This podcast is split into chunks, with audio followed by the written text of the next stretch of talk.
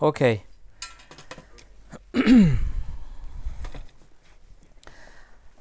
Alors je vous invite à ouvrir la parole de Dieu ensemble dans la première épître de Pierre. Nous allons voir le quatrième chapitre aujourd'hui. 1 Pierre chapitre 4. Aujourd'hui, nous commençons le quatrième chapitre de cet épître qu'on a commencé à étudier il y a quelque temps déjà. Et alors, pour euh, résumer rapidement, euh, euh, Pierre est en train d'écrire à une église persécutée, à une église dispersée à cause de la persécution. Il est en train de les enseigner et les rappeler la doctrine biblique, les vérités de l'évangile dans tous les premiers chapitres, pour qu'ils soient encouragés au milieu de la persécution et qu'ils tiennent bon, même à travers les épreuves. Après avoir euh, enseigné la doctrine biblique euh, par rapport au salut, Pierre commence à donner des instructions à l'Église afin que le comportement de l'Église soit cohérent avec notre nouvelle nature, notre nouvelle naissance. Et tout ça dans la douzième partie du chapitre 1 et tout le chapitre 2 de la première épître. Et après, dans le chapitre 2 à la fin et tout le chapitre 3, il commence à présenter des scénarios spécifiques où on doit euh, maintenir une conduite excellente. Surtout, il mentionne devant les autorités gouvernementales, il mentionne devant notre haut milieu, notre lieu de travail, et aussi dans notre famille. Pierre mentionne ces trois sphères de la vie quotidienne, et après ça, Pierre se penche vraiment sur le, euh, le sujet de la souffrance pour la justice, puisque c'est ce que l'Église est en train de vivre à ce moment-là. Et il fait appel à l'exemple de Christ, qu'on regarde l'exemple de Christ qui a souffert pour la justice, mais à la fin, il a achevé la plus grande victoire dans la rédemption de son peuple et son exaltation universelle aussi.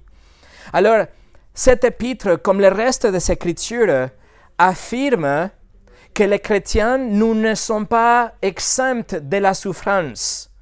La première épître de Pierre et toutes les Écritures nous affirment et confirment que nous tous, ici, en tant que, chrétiens, nous allons souffrir pour la justice dans un degré ou dans un autre degré, dans une situation ou dans une autre, mais nous allons souffrir lorsque nous essayons de soutenir la vérité de l'Évangile. Et c'est ce que Pierre écrit sous l'inspiration du Saint-Esprit pour pouvoir nous guider, pas si la persécution arrive, mais quand la persécution arrive, quand la souffrance arrivera. La souffrance pour la justice est une réalité de la vie chrétienne. Ce n'est pas un enseignement facile, mais c'est une réalité. C'est une pilule difficile à avaler, mais on doit être, être prêt et disposé à subir cette souffrance pour la justice, pour la vérité, pour Christ, pour la doctrine biblique. Et c'est ce que cette nouvelle section de l'épître va nous préparer. Pierre maintenant va à commencer à nous préparer pour euh, la souffrance, pour la justice. Et il va, on va voir ensemble, il s'agit vraiment d'une opération militaire. Pierre regarde à l'Église et il voit que nous sommes en guerre. Si nous allons vivre pour Christ, si nous allons soutenir la vérité de la parole, si nous allons garder dans notre vie une, une, une conduite excellente, si nous allons garder, préserver un témoignage d'une vie pieuse, si on va déclarer verbalement l'évangile et si on va se opposer à la tyrannie, alors le résultat est logique. Nous allons souffrir pour la justice. Alors vous êtes appelés à vous engager. Vous êtes appelés au combat. Vous êtes appelé à l'armée du Seigneur dès le moment de votre conversion. Vous êtes déjà engagé dans une bataille. Et alors que l'Église essaie de mener cette guerre, les difficultés seront inévitables. Et c'est ce qu'on va voir aujourd'hui.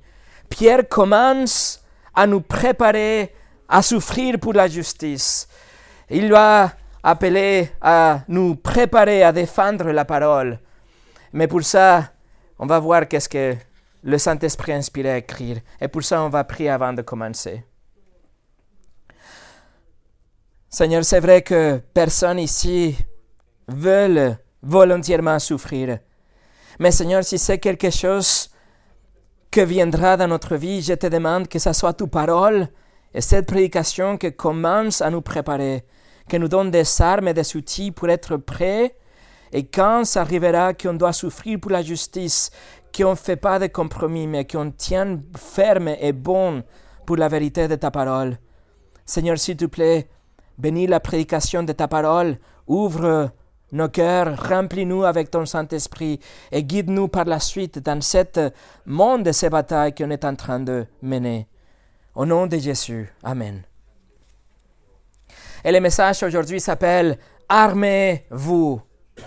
Et nous allons lire toute la section en Pierre chapitre 4, verset 1 au 6, en sachant que notre étude sera le verset 1 et le verset 2.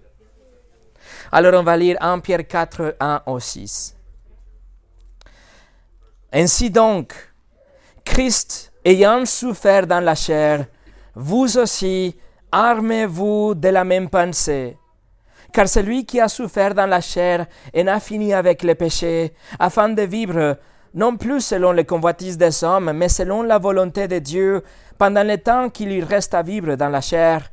C'est assez en effet d'avoir dans le temps passé accompli la volonté des païens en marchant dans les dérèglements, les convoitises, l'ivrognerie, les orgies et les idolâtries criminelles. Aussi, trouvant-il étrange que vous ne vous précipitez pas avec eux dans la même, les mêmes débordements de débauche, et ils vous calomnient. Ils rendront compte à celui qui est prêt à juger les vivants et les morts car l'évangile fut aussi annoncé aux morts, afin que, après avoir été jugés comme les sommes dans la chair, ils vivent selon Dieu par l'Esprit. Alors on va voir les versets 1 et 2 aujourd'hui, et nous allons voir sous trois points. On va voir armée des connaissances. Numéro 2, armée d'un statut. Et numéro 3, armée de conviction. Première chose, armée de connaissances. Et pour ça, regardez le verset 1 encore une fois. Pierre nous appelle à être armés. Il écrit Ainsi donc, Christ ayant souffert dans la chair, vous aussi, armez-vous de la même pensée. Car celui qui a souffert dans la chair en a fini avec le péché pour comprendre ces versets, rappelons-nous le acheminement de pensée de Pierre. Qu'est-ce qu'il vient d'écrire? Pierre vient d'écrire dans le chapitre 3, verset 18, à la fin du chapitre, il vient d'écrire par rapport à la souffrance de Christ. Et après, si vous vous souvenez, il a pris une tangente dans les versets 19 au 21, et après il est revenu à Christ, à la exaltation et la victoire de Christ dans, la, dans les versets 21 et 22 aussi, la résurrection de Christ. Et maintenant, notre chapitre commence avec une conséquence. Il écrit donc, ou par conséquent, pour nous indiquer que c'est le résultat de la section précédente, mais particulièrement de l'œuvre rédemptrice de Christ qu'il vient de mentionner dans, le, dans la fin du chapitre 3 sa souffrance, verset 18, et sa résurrection et exaltation dans les versets 21 et 22. Il écrit alors, donc, Christ ayant souffert dans la chair, vous aussi, armez-vous de la même pensée. Et ici, nous trouvons un commandement. C'est un, c'est une, euh, euh, c'est un commandement, un impératif de la parole de Dieu. Et le commandement est armez-vous. Et le mot en grec qu'il utilise, c'est vraiment une image militaire. Pierre ici a dans la tête, dans l'esprit, une guerre. Et il dit, armez-vous avec des armes. Littéralement, euh, il faut se revêtir d'une armure. Il faut aller aux armes. Il faut se préparer pour la guerre. Il est en train d'illustrer la condition de la guerre ou la préparation pour une bataille de guerre. Autrement dit, préparez-vous, prenez vos armes, tenez-vous prêts car c'est la guerre. C'est ce que Pierre dit dans ces mots. Cependant, il faut bien comprendre que Pierre ne nous appelle pas à nous armer avec des armes physiques. Il ne nous appelle pas, même pas à nous armer avec des armes spirituelles, comme Paul le fait dans Ephésiens chapitre 6, dans le contexte de euh, l'armure de Dieu. Mais ici, nous sommes appelés à nous armer de quoi? De la même pensée. Il écrit dans le verset, dans le verset 1, de la même pensée. Et le mot traduit comme pensée ici, ça veut dire vraiment un processus de pensée ou la façon de penser. C'est une, c'est une logique.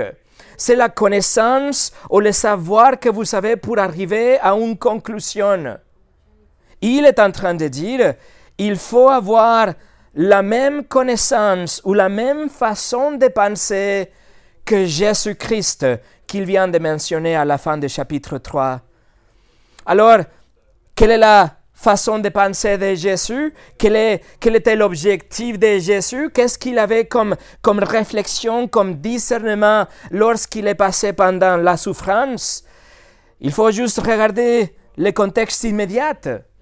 Pierre nous écrit de la souffrance pour la justice, mais il nous écrit aussi de la victoire qui a suivi la, souffrance. Oui, Jésus a souffert, il est mort, mais après, il a triomphé. C'était la victoire et la résurrection et l'exaltation de Jésus. Et telle est l'arme que vous devez avoir. Telle est l'arme que vous devez avoir pour confronter, pour mener cette bataille. La connaissance, la compréhension rationnelle que juste comme Christ a souffert jusqu'à la mort, mais sa souffrance n'a pas été en vain, n'a pas été vide, mais la souffrance l'a conduit à la victoire et la victoire la plus grande. Alors vous, Église, soyez-en consciente. C'est ce que Pierre est en train de dire. Soyez conscient que toute cette souffrance ne finit pas avec la souffrance et même la mort, mais avec la victoire. Regardez le chapitre 3, verset 18. Pierre écrit, Christ aussi a souffert une fois pour le péché, lui juste pour des injustes, afin de nous amener à Dieu. Il était mis à mort quant à la chair. Et après, regardez le chapitre 4, verset 1. Ainsi donc, Christ ayant souffert dans la chair. Alors le fait d'être mis à mort quant à la chair dans le chapitre 3 est équivalent à souffrir dans la chair dans le chapitre 4. Et oui, nous savons que Jésus a souffert d'une façon physique jusqu'à la mort. Et Pierre nous instruit il nous prévient, il nous dit, soyez conscients que cela peut être votre cas aussi. Alors, soyez prêts, soyez sans conscients, ça peut vous arriver. Et vous dites, mais alors comment la connaissance d'une telle souffrance Comment la connaissance d'un martyr potentiel, comment est-ce que ce savoir peut être une arme pendant la persécution? Comment est-ce que nous pouvons être encouragés en sachant que c'est presque sûr qu'on va souffrir? Et la réponse est que la souffrance et la pire des souffrances et même la mort ne sont pas la fin. La souffrance et la mort de Jésus ont précédé son triomphe le plus grand. Et la connaissance qu'il a un triomphe dans notre salut, qu'il a un triomphe dans sa gloire, ils sont portés à Jésus tout au long de son parcours. Il le savait. Il savait qu'il avait l'héritage à la fin.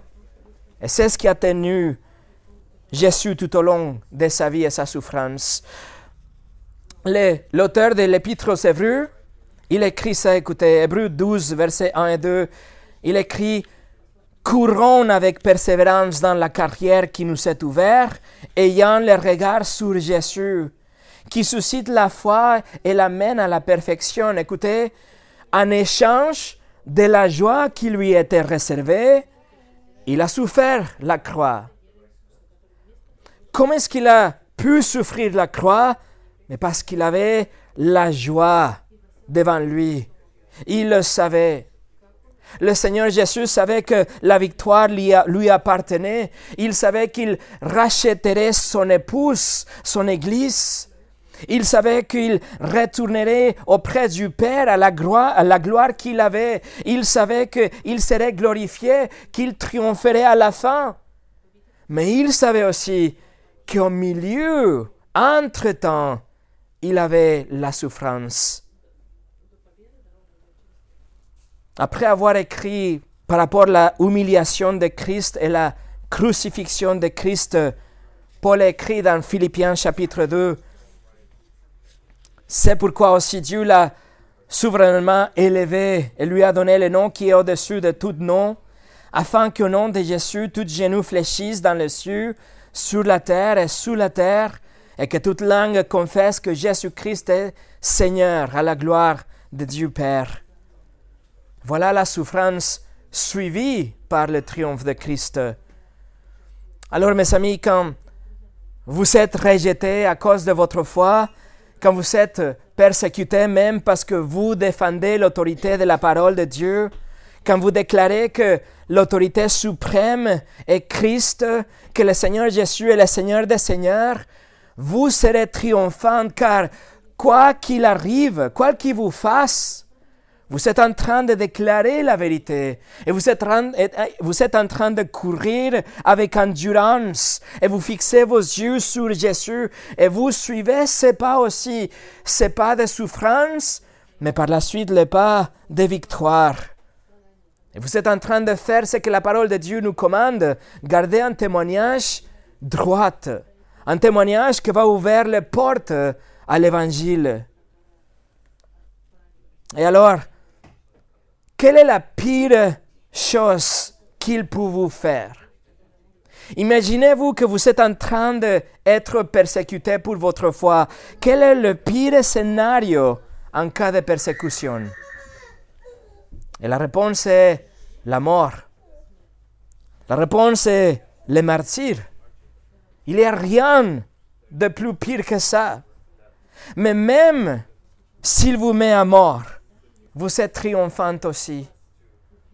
Paul a déclaré dans 5 Corinthiens chapitre 15, versets 54 à 57, il a dit, lorsque ce corps corruptible aura revêtu l'incorruptibilité et que ce corps mortel aura revêtu l'immortalité, alors s'accomplira la parole qui est écrite, la mort était engloutie dans la victoire.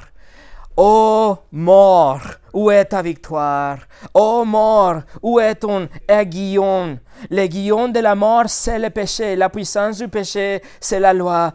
Mais grâce soit rendue à Dieu qui nous donne la victoire par notre Seigneur Jésus-Christ. La chose la plus pire finit avec une victoire. La mort n'est pas la défaite ultime, mais la victoire ultime.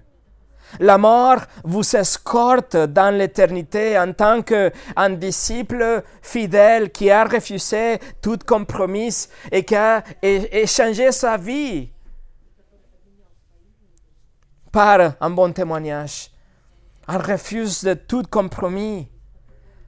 L'apôtre Jean, il voit les martyrs dans le livre de l'Apocalypse, les martyrs que, se produit dans le, les périodes de la tribulation, et il voit qu'ils sont en train de régner avec Christ dans le royaume millénaire. Apocalypse chapitre 20, verset 4, Jean dit, et je vis des trônes, et à ceux qui s'y assirent fut donné le pouvoir de juger et j'ai vu les âmes de ceux qui avaient été décapités à cause du témoignage de Jésus et à cause de la parole de Dieu, et de ceux qui n'avaient pas adoré la bête ni son image, et qui n'avaient pas reçu la marque sur leur front et sur leurs mains. Ils revinrent à la vie et ils régnèrent avec Christ pendant mille ans. Vous voyez comme il y a un triomphe par chacun de nous, même à travers le pire de tous les scénarios que serait la mort et la connaissance de cette victoire à la fin. C'est une arme que vous pouvez mener aujourd'hui.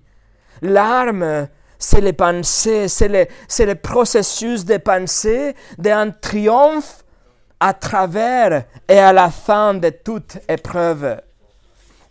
La souffrance pour Christ, ou même mourir pour Christ, ce n'est pas un nouveau concept dont Pierre parle en raison du contexte de l'Église, mais c'est quelque chose que Jésus avait annoncé déjà.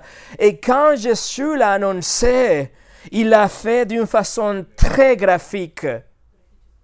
Luc chapitre 9, versets 23 et 24. Jésus a dit, Si quelqu'un veut venir après moi, qu'il renonce à lui-même, qu'il se charge chaque jour de sa croix et qu'il me suive. Car celui qui voudra sauver sa vie la perdra, mais celui qui la perdra à cause de moi la sauvera. Ça c'est graphique, mes amis.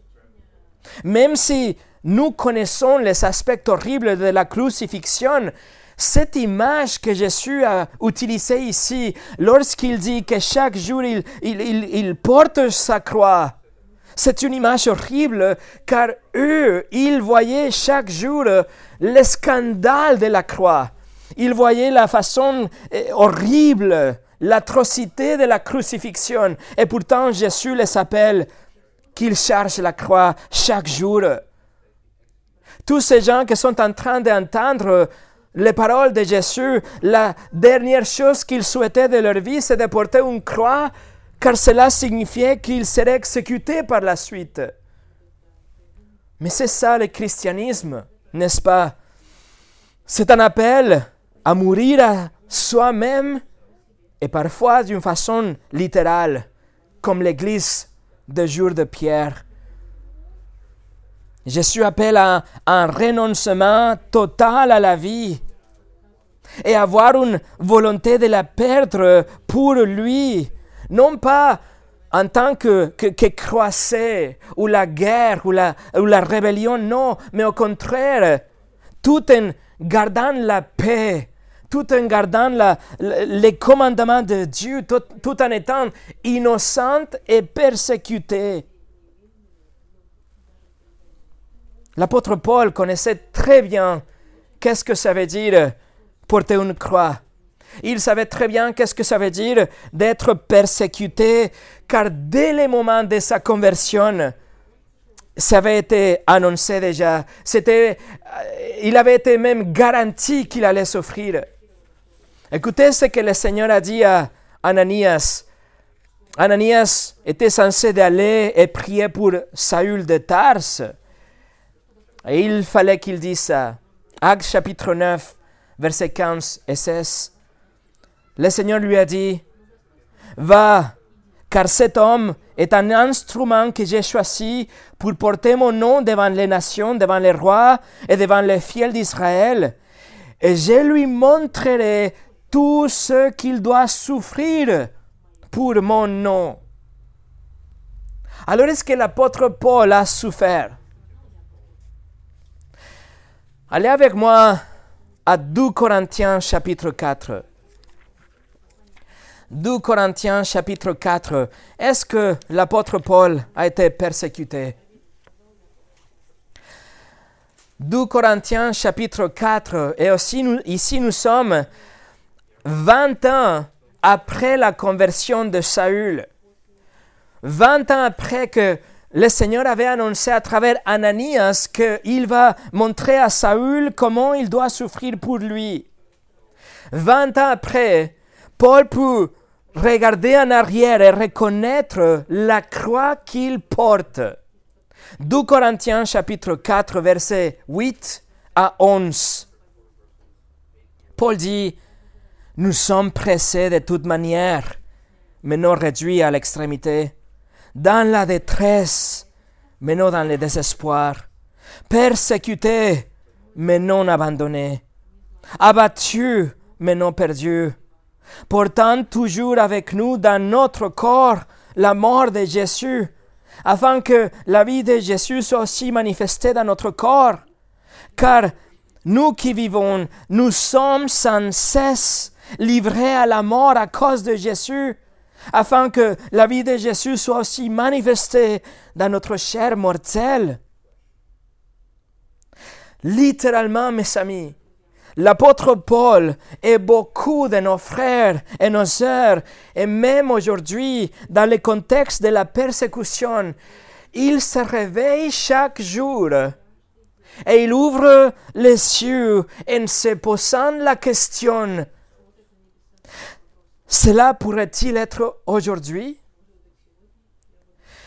Est-ce que sera aujourd'hui le jour où ils vont tuer mon corps? Serait aujourd'hui le jour où je verrai mon Seigneur face à face? Est-ce que ça peut être aujourd'hui mon dernier jour? Est-ce que ça peut être aujourd'hui?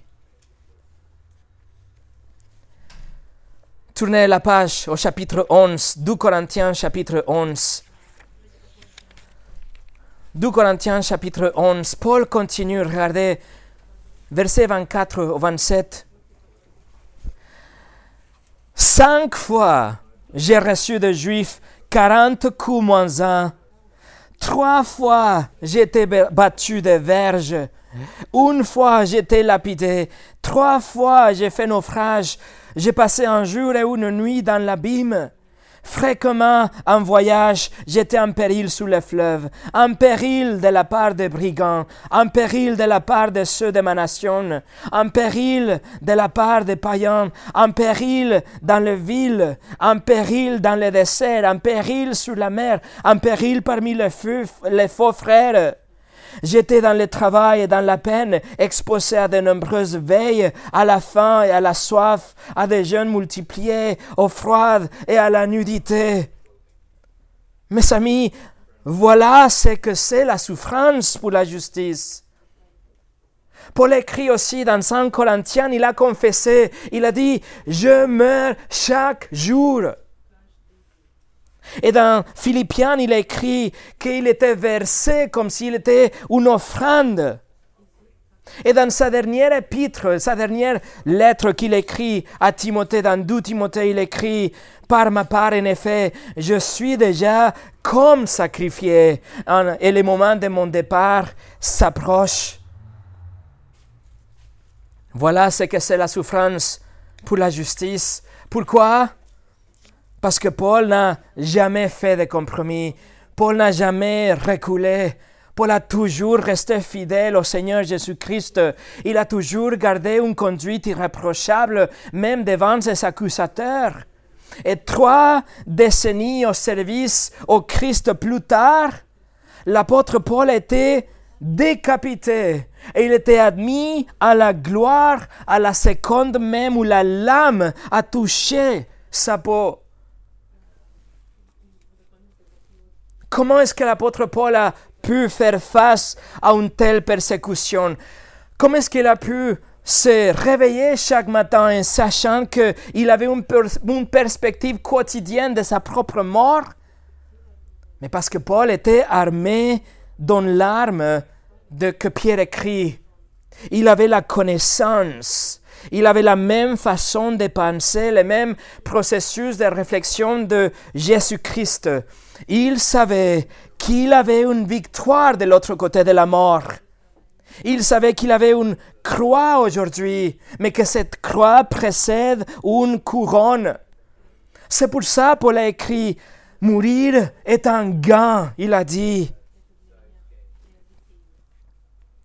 Polycarpe, un des pères de l'Église, il était un disciple de l'apôtre Jean. Polycarpe était arrêté, il était menacé de mort. Il fallait juste dire, il fallait juste renoncer Christ, dénoncer les, chrétiens. Il, faut, il fut amené devant le proconsul romain et il a dit, maudit le Christ et je te relâcherai. Polycarpe a refusé. Le proconsul lui demanda alors de jurer par l'esprit de l'empereur et donc reconnaître que l'empereur de Rome était quelqu'un de divin. Polycarpe a répondu, Si vous imaginez un instant que je ferai cela, alors je pense que vous faites semblant de ne pas savoir qui je suis. Écoutez-le clairement, je suis un chrétien. Le proconsul a alors menacé de les donner aux bêtes sauvages s'ils ne se rétractaient pas. Polycarpe, apportez-les. Je changerai d'avis s'il s'agissait de passer du pire au meilleur, mais pas de vrai au faux. Le proconsul le menaça de feu, et Polycarpe a refusé de nier Christ. Alors il commence à préparer le bois. Mais Polycarpe gardait les yeux fixés sur le triomphe éternel, et à notre voix il a prié.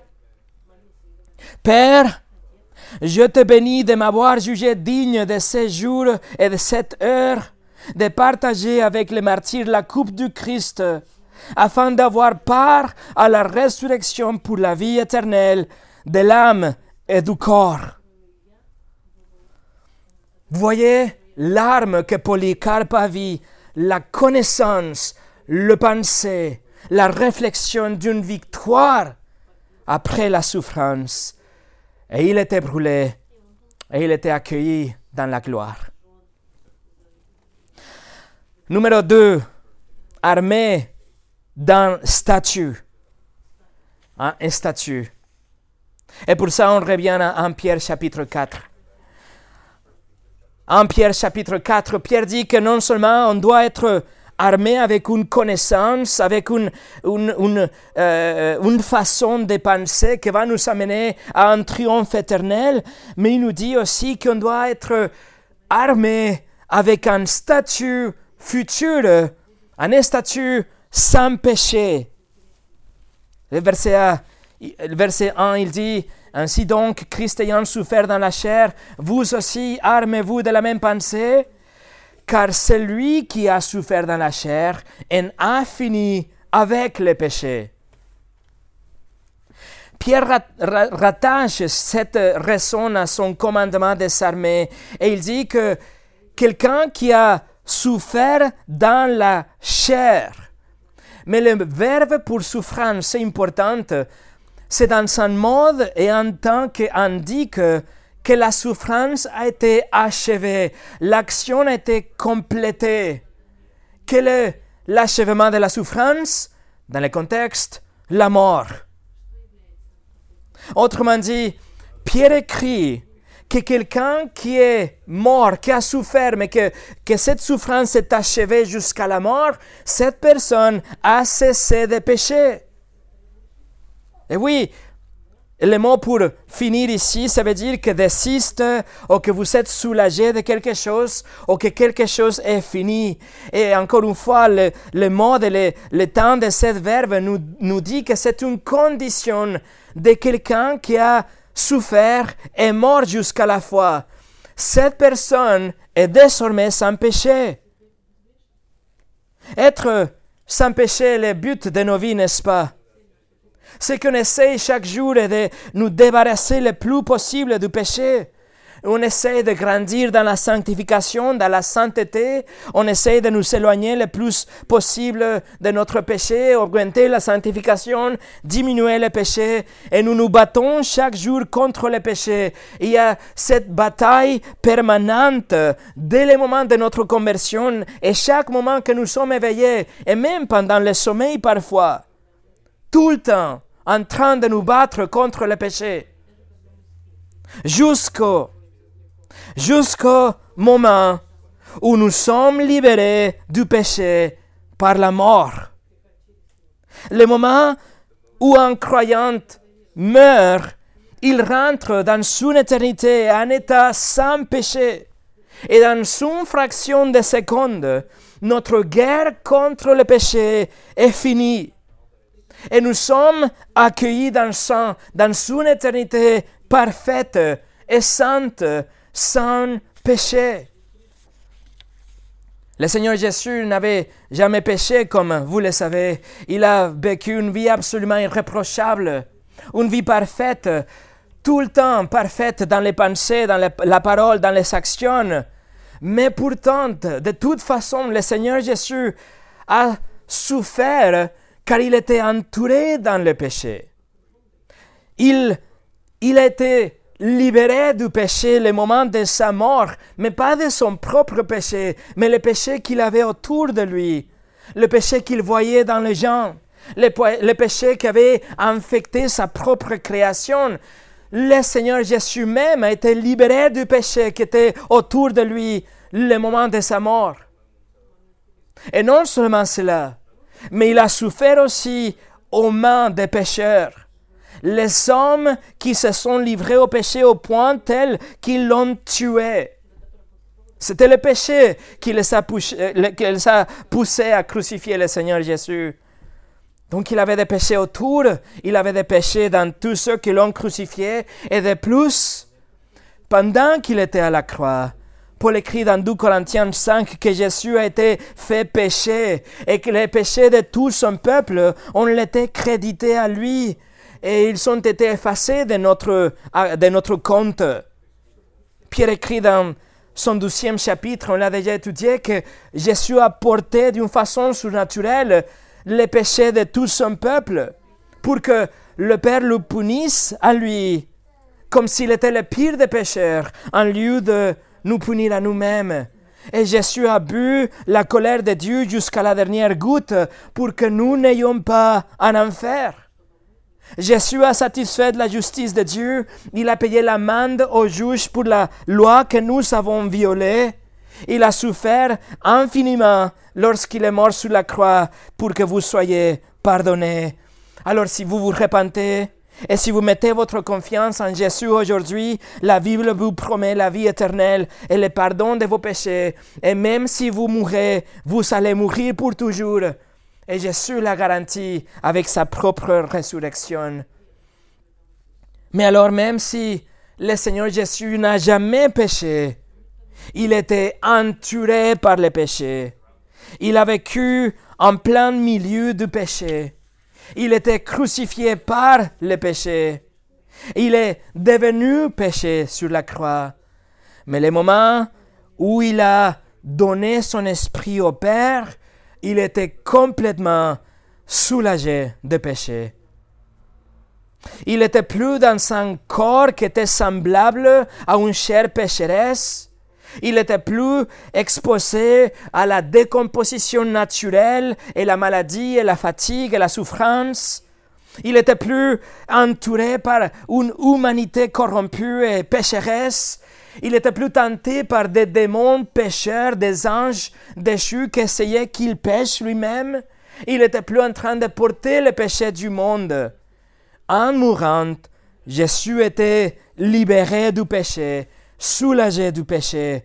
Il a fini avec le péché, il a rompu avec le péché, et il, sera, il en sera le même pour vous. C'est, c'est pourquoi Paul écrit dans Philippiens 1.21, Christ est ma vie, et la mort m'est un gain. Mes amis, la pire des choses que des personnes malveillantes puissent vous faire, et à la fin de compte vous libérer du péché. Et vous allez entendre cet état sans péché. Et c'est ainsi que nous pouvons résister aussi à toutes ces, ces épreuves d'aujourd'hui en étant armés avec la, la certitude de ce futur statut sans péché qu'on va voir dans l'éternité. Pas étonnant que tellement de frères et de sœurs, à travers l'histoire de l'Église, ont donné leur vie volontairement pour la cause de Christ, non seulement ils avaient leurs yeux fixés sur Christ, mais aussi ils savaient dans l'esprit cette condition future, glorieuse et sans péché qu'il aurait au moment où leur cœur s'arrête de battre. Charles Spurgeon a dit, La mort ne peut pas tuer un croyant, elle ne peut que le faire entrer dans une forme de vie plus libre, sans péché, dans la gloire.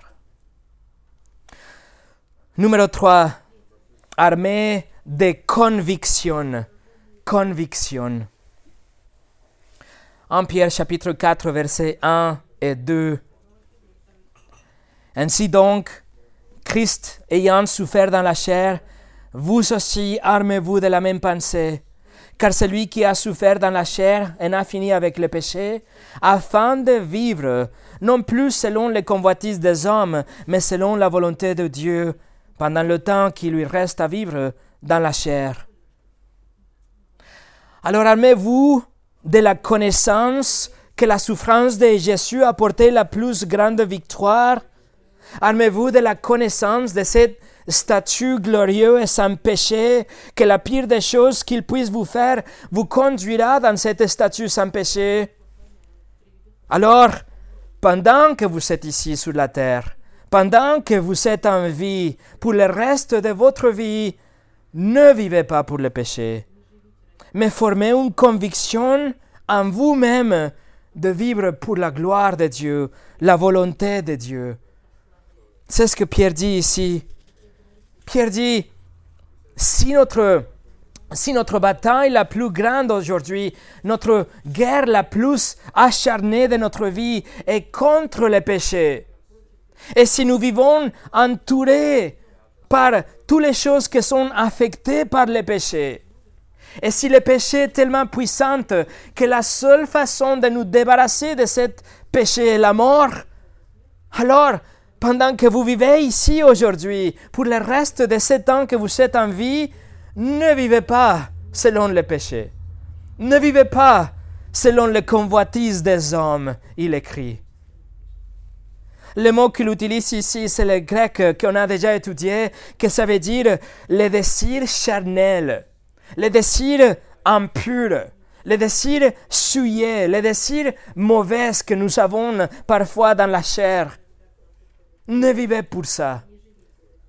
Jésus s'est sacrifié lui-même pour vous libérer de tout pouvoir du péché. Nous sommes des hommes libres déjà. Pierre l'écrit déjà dans le chapitre 2, verset 16. Il nous a dit, vous êtes libres de péché, alors agissez en tant que des hommes libres. Le Seigneur vous a libéré déjà, alors c'est à vous d'agir en conséquence. Il faut vivre comme des hommes libres. C'est pour ça que Paul écrit dans Romains 6, 12 que le péché ne règne donc point dans votre corps mortel et n'obéissez pas à ses convoitises. Il ne faut pas vivre pour le péché. La première épître de Pierre nous a donné beaucoup des impératifs jusqu'à présent, beaucoup des instructions et des commandements pour l'Église. Et les commandements, c'est de vivre des vies qui sont euh, droites et pieuses, même au milieu d'un environnement très hostile. Mais les commandements, ou, plutôt tous ces commandements, nous pouvons les résumer dans le verset 15 du chapitre 1. Pierre a dit, Soyez saints ne vivez pas pour le péché. Soyez saints. 1 Pierre 1, 15 et 16. Et le reste de l'épître de Pierre, c'est tout simplement l'application. C'est le dévoilement de ces commandements. Comment pouvons-nous être saints? Alors, je vais vous écrire, je vais vous expliquer, Pierre, Pierre dit. Et il nous explique, et si nous obéissons tous ces commandements, nous allons avoir une vie sainte, une vie de sainteté que c'est, c'est ce que Dieu veut, même au milieu de la persécution. Et ici, il nous dit que même pendant la persécution, il ne faut pas vivre pour les tendances charnelles du monde, qui soit longue ou courte, le temps que vous avez envie, mes amis, vivez selon la volonté de Dieu. Vous devez avoir cette conviction. Si vous acceptez le péché aujourd'hui, si vous vous rendez au péché aujourd'hui que tout va bien, alors combien de fois vous allez trébucher de plus lorsque le monde sera contre vous? Vous devez avoir cette conviction aujourd'hui.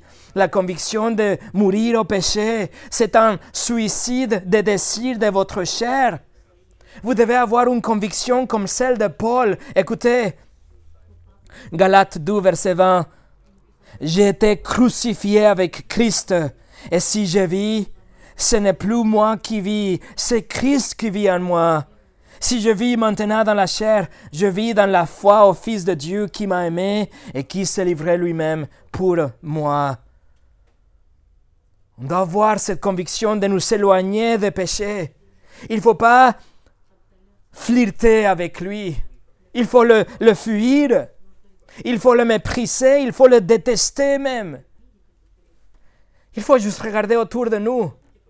Il faut juste reconnaître ce que le péché a fait à la création de Dieu. Il faut voir qu'est-ce que le péché a fait à l'humanité en général. Regardez ce que le péché a fait aujourd'hui à notre culture, au mariage, aux grossesses. Regardez ce que le péché a fait à l'Église pendant l'histoire de l'Église. Regardez ce que le péché a fait dans votre propre vie et peut-être dans la vie de votre famille aussi. Regardez ce que le péché a fait au Seigneur Jésus-Christ. Évitez le péché, rejetez le péché, fuyez le péché, méprisez le péché, détestez le péché avec tout votre cœur. John MacArthur écrit, Nous ne devions pas nous laisser divertir par les péchés pour lesquels Christ est mort. Et pour finir, notre conviction est une arme. Pendant la persécution, c'est une arme que nous pouvons mener dans la persécution, mais pas seulement dans un sens négatif, c'est-à-dire non seulement en ne suivant pas les désirs de la chair, mais il y a un côté positif aussi de cette conviction. Pierre écrit dans le verset 2, afin de vivre non plus selon les convoitises des hommes, mais selon la volonté de Dieu pendant le temps qui lui reste à vivre dans la chair. Vivre selon la volonté de Dieu. Vivez aujourd'hui en poursuivant la volonté de Dieu telle qu'elle est révélée dans les Écritures. Vivez des vies irréprochables pour que les non-croyants soient ouverts à l'Évangile. Vivez en partageant la parole de Dieu et l'Évangile avec tous ceux qui sont autour de vous. Vivez en les avertissant de la colère de Dieu à venir, le jugement à venir. Vivez en les exposant à la grâce de Dieu et l'amour de Dieu exprimé dans la croix de Christ. Vivez en appelant les gens à la repentance et la foi en Jésus, car telle est la volonté de Dieu pour votre vie. C'est ce que Dieu a déjà révélé dans sa parole. Vivez sans crainte, Vivez en sachant qu'une couronne vous attend de l'autre côté. Vivez honnêtement, en sachant que Dieu pourvoit à vos besoins.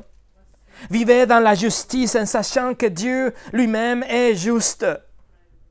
Vivez avec confiance en sachant que votre vie est entre ses mains. Il est le bon berger. Vivez de façon productive en sachant que chaque minute est une grâce, un cadeau de Dieu. Vivez pour la gloire de Dieu. Vivez selon la volonté de Dieu. Vous voyez, si, si vous vous concentrez dans vous-même, si vous vous concentrez dans l'homme, vous allez vivre avec peur, dans la crainte, incertitude. Mais si vous vivez avec votre cœur centré en Dieu, et avec, cette conviction de vivre pour la volonté de Dieu, cela sera une euh, locomotive qui va tirer tous les trains. Et cette locomotive va vous armer avec une, euh, une puissance et vous fera tenir bon lorsque ils vont vous attaquer. Cette connaissance, c'est l'arme puissante dont Pierre nous parle, une conviction de s'éloigner des péchés et de vivre pour la volonté de Dieu. C'est une arme qu'on doit forger aujourd'hui pour pouvoir la dégainer demain. Alors mes amis, armez-vous. Prions.